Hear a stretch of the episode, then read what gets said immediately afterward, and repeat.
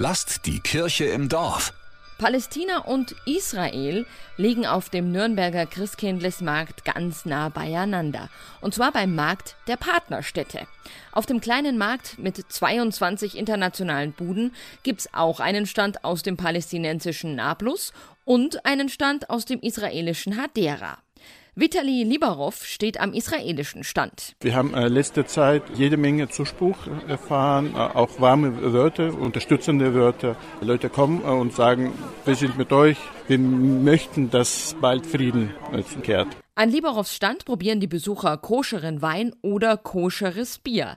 Andere stöbern durch die Talismänner und Anhänger. Am Stand gibt's jüdische Segenssprüche, den Koran als Schlüsselanhänger oder christliche Motive. Vitali Liberov findet das trotz aller Weltpolitik ganz normal. Unser kleiner Stand steht für das Land Israel. Es leben viele äh, Religionen friedlich in dem Land äh, zusammen. Da gibt es christliche äh, Gemeinde, gibt es äh, ganz große muslimische Gemeinde, wie auch jüdische. Wir versuchen äh, in diesem Kontext, im Kontext des Marktes, nicht politisch zu werden. Das wäre einfach zu schade und das wäre einfach nicht gerecht für dieses komplizierte Thema. Deswegen kommt er auch nicht nur gut mit der gegenüberliegenden Antalya-Bude zurecht, obwohl der türkische Präsident Israel vor ein Kriegsgericht zerren will. Auch mit dem Nablus-Stand kommt die Hadera-Bude seit Jahren gut zurecht. Nablus ist eine palästinensische Stadt im Westjordanland, nicht im umkämpften Gazastreifen.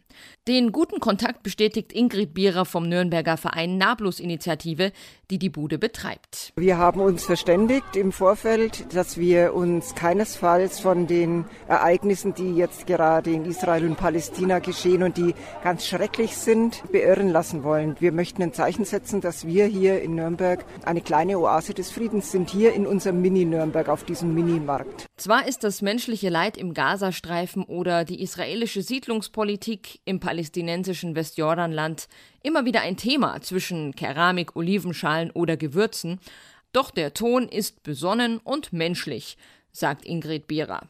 Die Besucherinnen und Besucher sprechen uns an sagen überwiegend, wie furchtbar das alles ist und dass, dass sie weinen könnten, wenn sie das in den Nachrichten hören, aber dass sie es gut finden, dass wir hier sind. Wir hatten keine schlechten Erfahrungen gemacht bisher. Es gab niemanden, der uns wegen unserer Aktivitäten irgendwie angegangen wäre, dass es schlecht wäre, für eine Stadt in Palästina zu arbeiten oder umgekehrt, dass er eben bei uns sich äh, über Hadera oder über Israel oder die Juden beschwert hätte. Gab es nicht. Der weihnachtliche Gedanke der Versöhnung scheint auf dem Markt der Partnerstädte zu funktionieren.